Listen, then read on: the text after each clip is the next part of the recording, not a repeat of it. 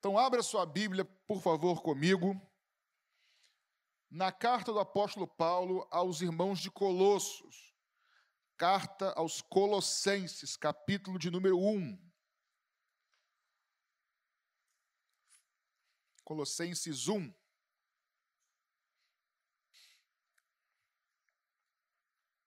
Todos acharam? Só botar aqui o celular no modo avião para o filisteu não ligar agora para mim, falar comigo. Não é não? Vamos lá, eu vou ler o verso, o capítulo 1. Eu vou ler do verso 3 até o verso 8. Diz assim: Damos sempre graças a Deus, Pai de nosso Senhor Jesus Cristo, quando oramos por vocês desde que ouvimos da fé que vocês têm em Cristo Jesus e do amor que vocês têm por todos os santos. Por causa da esperança que está guardada para vocês nos céus. Desta esperança, vocês ouviram falar anteriormente por meio da palavra da verdade do Evangelho, que chegou até vocês, e esse Evangelho está produzindo fruto e crescendo em todo o mundo, assim como acontece entre vocês, desde o dia em que ouviram e entenderam a graça de Deus na verdade. Isso vocês aprenderam de Epáfras, nosso amado conservo, e em relação a vocês, fiel ministro de Cristo, o qual também nos contou do amor que vocês têm no Espírito. Até aí. Feche seus olhos, por favor. Senhor Jesus, nós te entregamos também esse momento nas tuas mãos.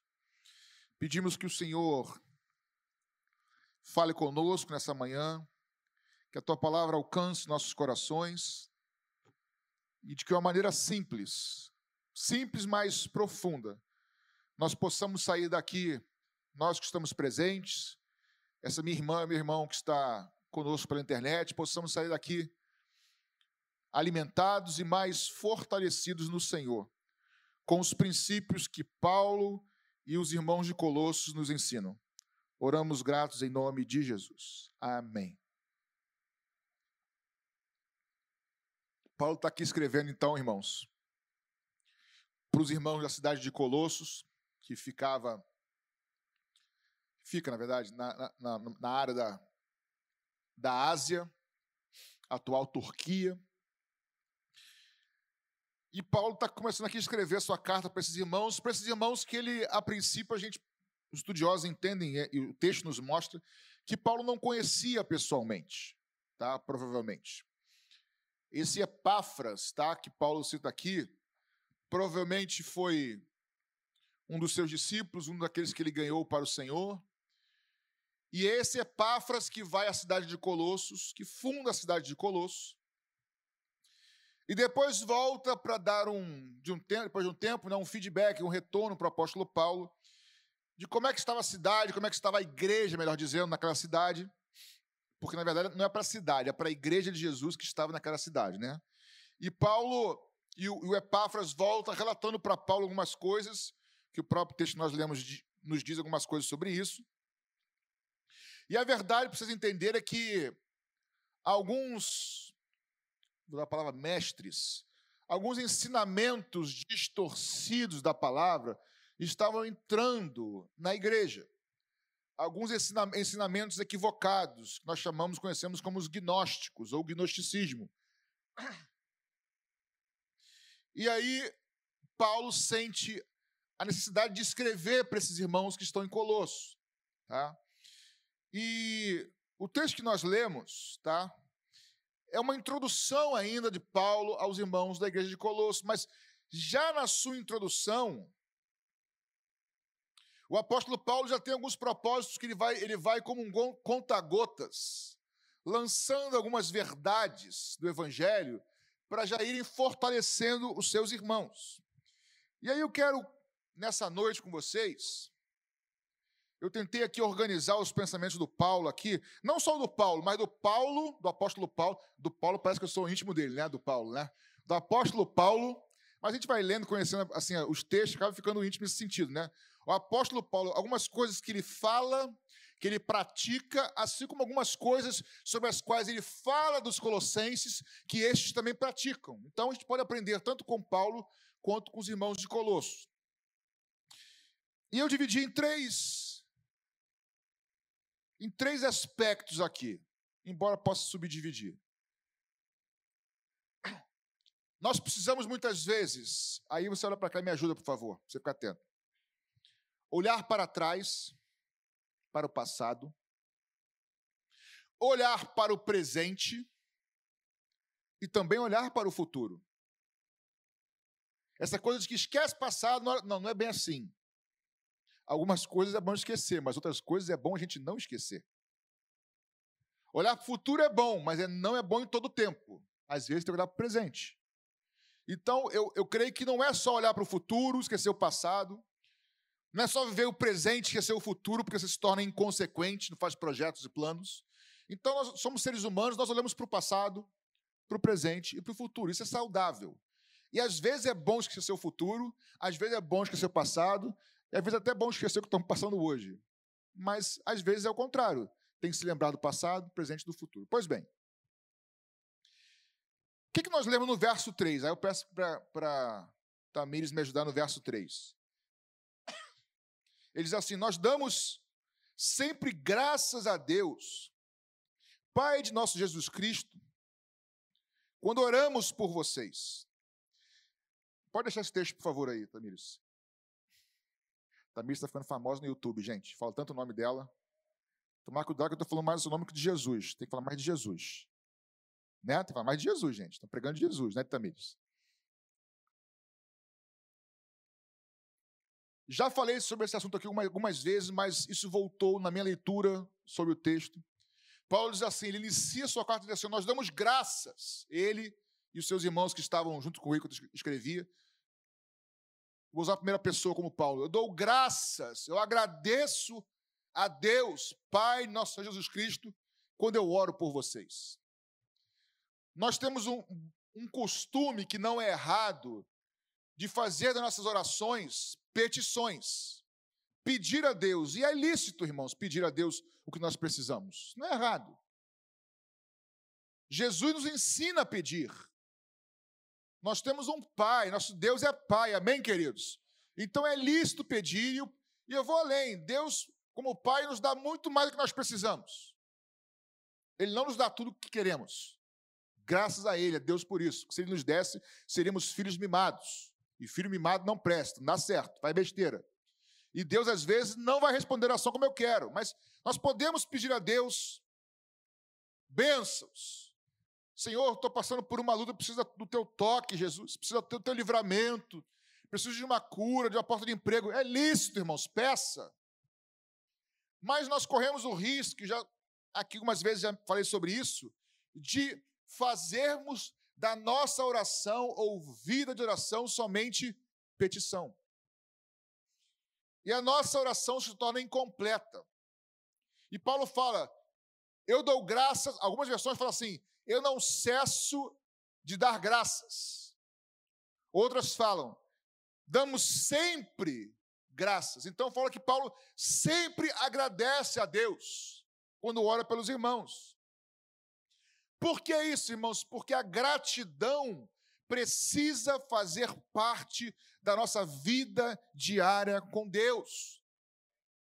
A gratidão precisa fazer parte da nossa vida diária de oração com Deus.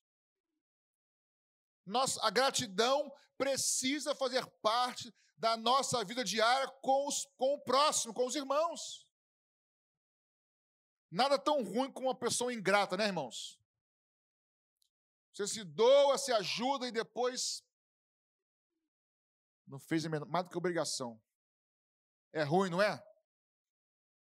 Mas a verdade é que a gratidão, irmãos, e aqui eu vou focar no na palavrinha sempre damos graça, porque não é algo pontual, Jal. É um coração grato. É uma vida de alguém que é grata. E quando eu falo sobre esse assunto, Como é que a gente pode definir gratidão? É complicado isso, tá? Mas gratidão, para você ser grato a alguém, esse alguém fez algo a você de que você é, é, julgou como bom, não é isso? E aí eu me lembro do que essa pessoa fez e eu sou grato, eu valorizo essa pessoa pelo que ela fez por mim. E a verdade é que a gratidão, irmãos, é algo. Me entendam? É algo terapêutico, humanamente falando. É algo que traz cura para a alma. As pessoas que não são gratas, irmãos, elas acabam adoecendo na alma. Por alguns motivos. Ela permite que brote mágoa. Ela permite que brote sinônimo de mágoa, rancor. Alguns vão dizer ranço, está na moda dizer ranço, né? Pastor, eu sou crente, eu não sinto raiva, eu sinto ranço. Irmão, você mudar o nome não adianta nada, né? É o que eu falo. Se você chamar um leão de coelhinho, o leão atacar, um leopardo. Aí você chama, oi, coelhinho, não adianta, vai te atacar do mesmo jeito, irmão. É leopardo, é leão. Então mudar o nome não muda nada. Mas a verdade é que quem não, quem, quem não, quem não é grato acaba por ficar sempre valorizando muito mais aquilo que ainda não tem do que aquilo que já tem. E nós de forma geral, nessa geração consumista, nós somos tendenciosos a sempre, digo nós porque eu também, tá? Tendenciosos, fomentados pelo sistema, a sempre querer mais e nunca estar satisfeito com o que tem. Contentamento. Alguém se identifica com o pastor aqui? Não, estou sozinho aqui. Eu sei que a maioria disso, não todos, nós somos instigados pelo sistema a isso. Então, Paulo nos ensina, irmãos, que a gratidão precisa estar como algo constante nos nossos corações, e aí precisa ser, ah, pastor, mas eu esqueço, então precisa ser, já que está aprendendo aqui hoje, algo intencional. Quando você for orar, fala, primeiro eu vou orar agradecendo. Tenha algo proposital. Por quê? Porque o, o, o fato de você exercer gratidão para com Deus e verbalizar isso eu costumo dizer que isso protege o teu coração. Porque quando você vai lembrando das coisas que Deus fez a você, e algumas vezes já preguei uma outra mensagem sobre isso também, aqui é só um ponto. Quando você, Senhor, eu sou grato porque naquela situação o Senhor me sustentou, parará, parará. O que acontece? Eu trago à minha memória aquilo que pode me dar o quê? Por quê? Porque o mesmo Deus que foi fiel comigo lá atrás e não muda, no meio da minha luta hoje, ele permanece fiel. Então a gratidão, ela protege a gente da incredulidade. A gratidão reforça em nós a esperança, a a, a fé e eu estou dando spoiler porque são os próximos pontos. E tem tudo a ver a sequência do apóstolo Paulo. Irmãos, a Bíblia é maravilhosa, queridos. Não tem nada solto, né, Giovanni? Nada solto. Tudo está no lugar certo, com o propósito certo, inspirado pelo Espírito Santo. Então, que nessa noite, primeira coisa, possamos aprender com o apóstolo Paulo. A gratidão precisa fazer parte da nossa vida. Ah, pastor, mas eu não tenho muito hábito. Comece hoje, volte a hoje. Orar em casa, Senhor, te louvo por isso, pela minha família, pelo meu filho.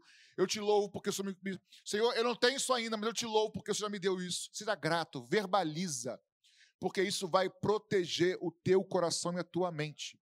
Amém, queridos? E isso, grava. Quem gosta de sublinhar aí caneta, risca aí ou bota bolinha assim, sempre.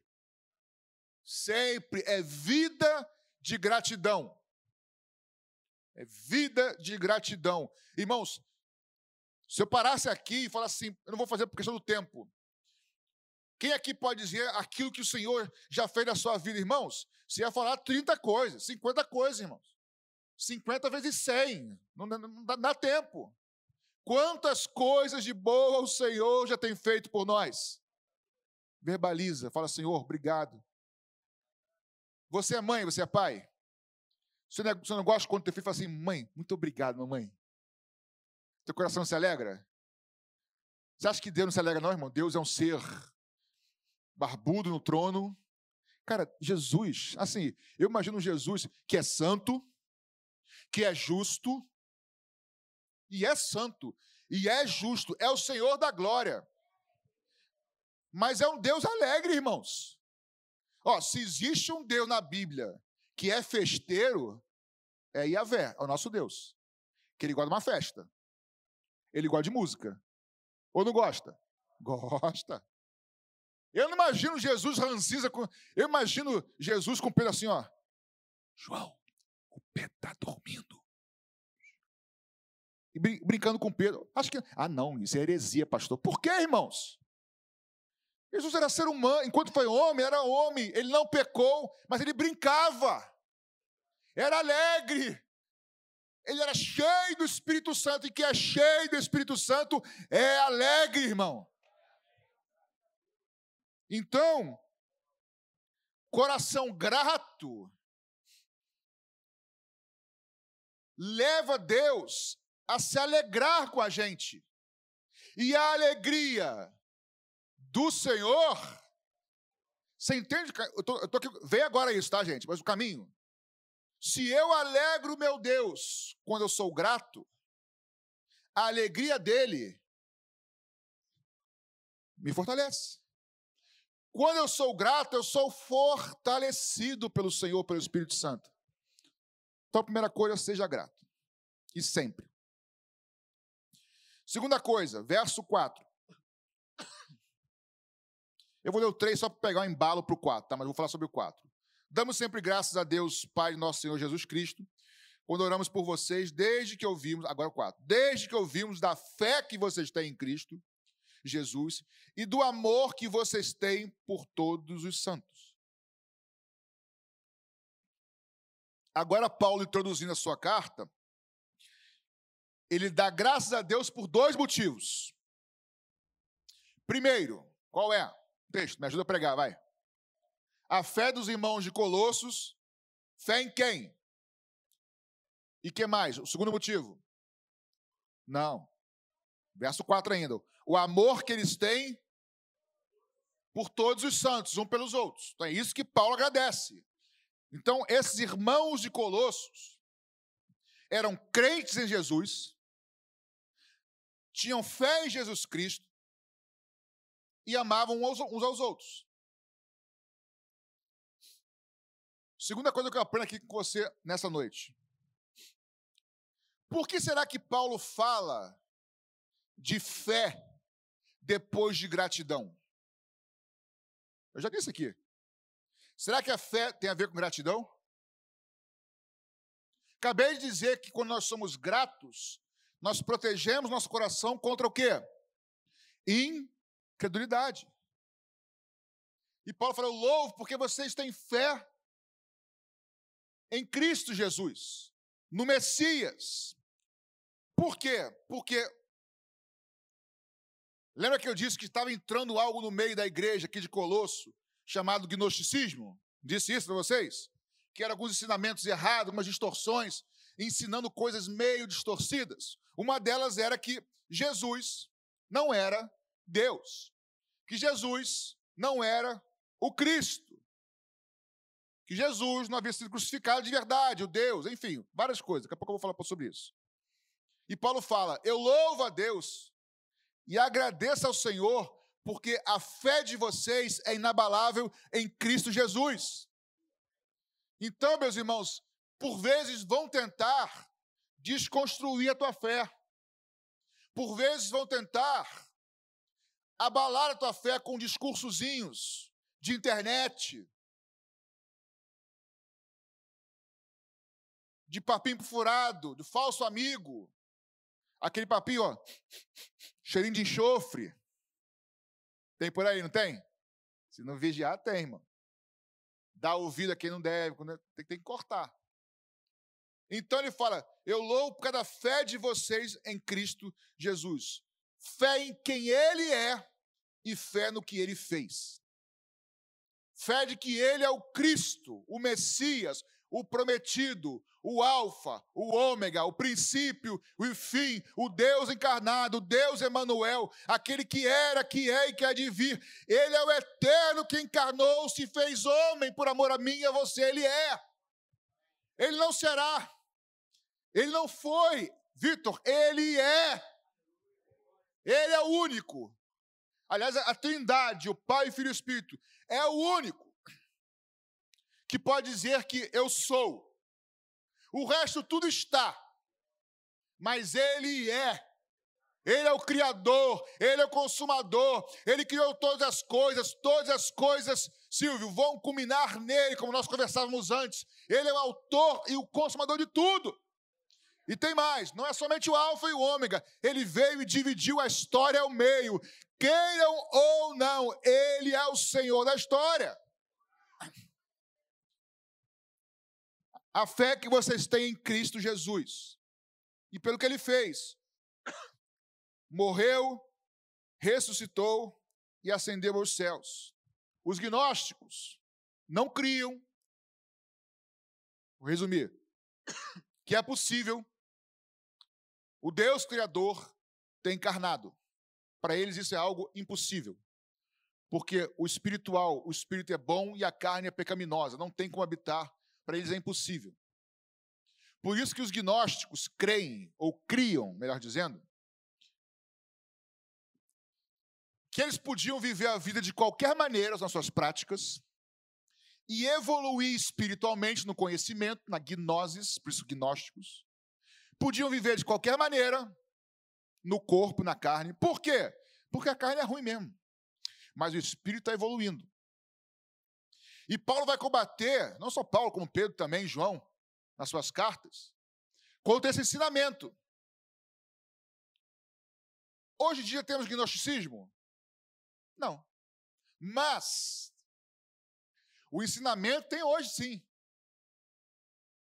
Pode viver como você quiser. Deus é graça. Pode viver que Deus perdoa. Aí Paulo vai dizer: não, o verdadeiro evangelho, ele nos transforma de dentro para fora. E nós devemos andar e viver como Cristo andou, como sacrifício vivo. Temos que frutificar, porque aquele que nasce de novo, ele vive de maneira diferente. Nós somos novas criaturas. O evangelho transforma aqui dentro, mas também transforma o meu modo de olhar, o meu modo de ouvir, as minhas prioridades, minhas seleções, aonde eu ando, aonde eu não ando o meu modo de falar, as palavras que eu digo, que eu não digo. O Evangelho muda todo ser humano, irmãos. Muda a gente por completo.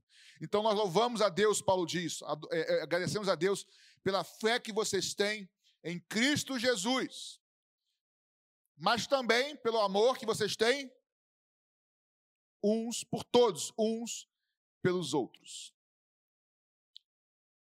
Estava começando a ter uma confusão no meio da igreja. Por quê? Porque o Epáfras, enviado por Paulo. Estão acompanhando, irmãos? Está rápido. Estão acompanhando? Paulo havia enviado Epáfras. Epáfras vai lá e funda a igreja, o que parece. Funda a igreja, passa um tempo, depois volta para avisar Paulo. Só que começaram alguns irmãos, irmão não, alguns falsos mestres, falsos irmãos, ensinarem coisas. Não, Jesus, ele não é Deus de verdade, não. Porque não pode o Deus virar homem, carne. Na verdade, quem morreu na cruz não foi Jesus, foi um outro cara lá. Jesus não pode ter ressuscitado porque o morto não ressuscita com, com corpo e outras coisas. E isso gerava divisão na igreja.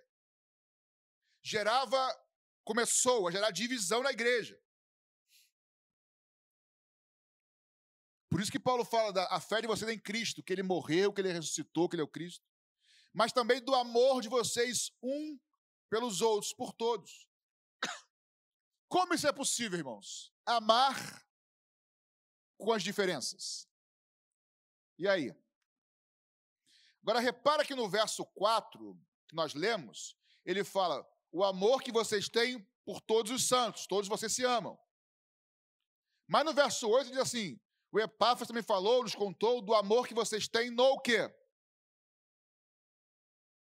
No esse amor que nos une, irmãos, não é natural. O amor que nos une esses laços de amor, nós tão diferentes, eu cabeludo e o outro careca. Sabe que eu te amo demais, né, cara? Isso é mole, irmãos. Porque pode ser que daqui a cinco anos não tenha mais cabelo. Mole, isso é mole. Embora eu acho difícil isso, meu pai, meu pai faleceu muito cabelo. Mas eu tenho uma história de vida, irmãos. Reginaldo tem outra. O background, como falo, né? Cada um traz a sua história. Quem casa sabe disso. Quando você casa, o esposo, o cônjuge, traz uma história, irmãos. Não é isso? Ou não? E a esposa, outra história. Então acaba tendo que adaptar, e vai pegando jeito de um, jeito de outro. Aí eu falo, amor, não pega os meus erros, não. Ela, ela, ela copia os meus erros, Ana Paula, gente. Eu falo, amor, os, os erros meus já irritam em mim, imagine você, não faz, não copia, não. Mas o fato, irmãos, que o que, o que eu aprendo aqui é que esse amor aqui, que mesmo com as ideias diferentes, pensamentos diferentes, é o amor entre eles que os estava sustentando. E esse é um amor que vem do Espírito Santo de Deus. Nós somos um corpo, irmãos, em Cristo. E eu não vou aqui entrar em nada extra bíblico nesse ano de eleição. Quem entendeu, entendeu. Mas em nome de Jesus, não permita, ainda que o teu irmão esteja todo errado na tua visão, não permita que haja divisão entre nós. Não permita, irmão. Cala, chora sozinho, ora por ele, mas não permita. Nós precisamos estar. Porque a cada quatro anos muda. E a igreja de Jesus permanece para sempre. Com isso, não estou dizendo que eu não tenho uma posição. Com isso, não estou dizendo que tem ideologias que eu não posso compactuar como crente. Não estou dizendo isso. Mas se o meu irmão não consegue enxergar isso, eu não vou me dividir com ele por causa disso. De novo, não é que eu não tenha posição, não é que eu não, nego, não negocio, mas, irmãos, eu vou brigar com meu irmão, eu vou parar de falar com a minha mãe, com o meu primo, com o meu sangue que eu amo por causa de. Irmão, não tem condição, irmão.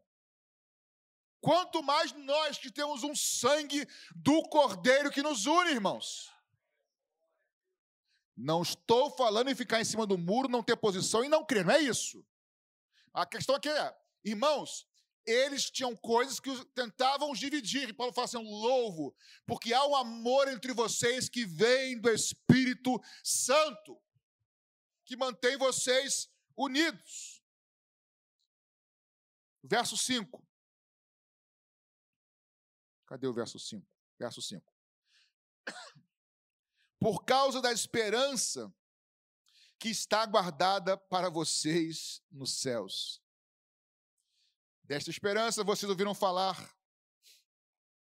anteriormente por meio da palavra da verdade do Evangelho.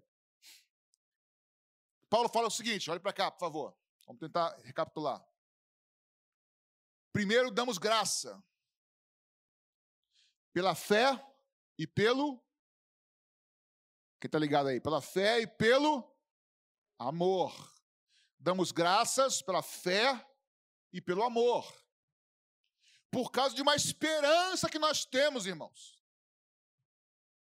Nós temos uma esperança que nada, nem ninguém pode roubar de nós.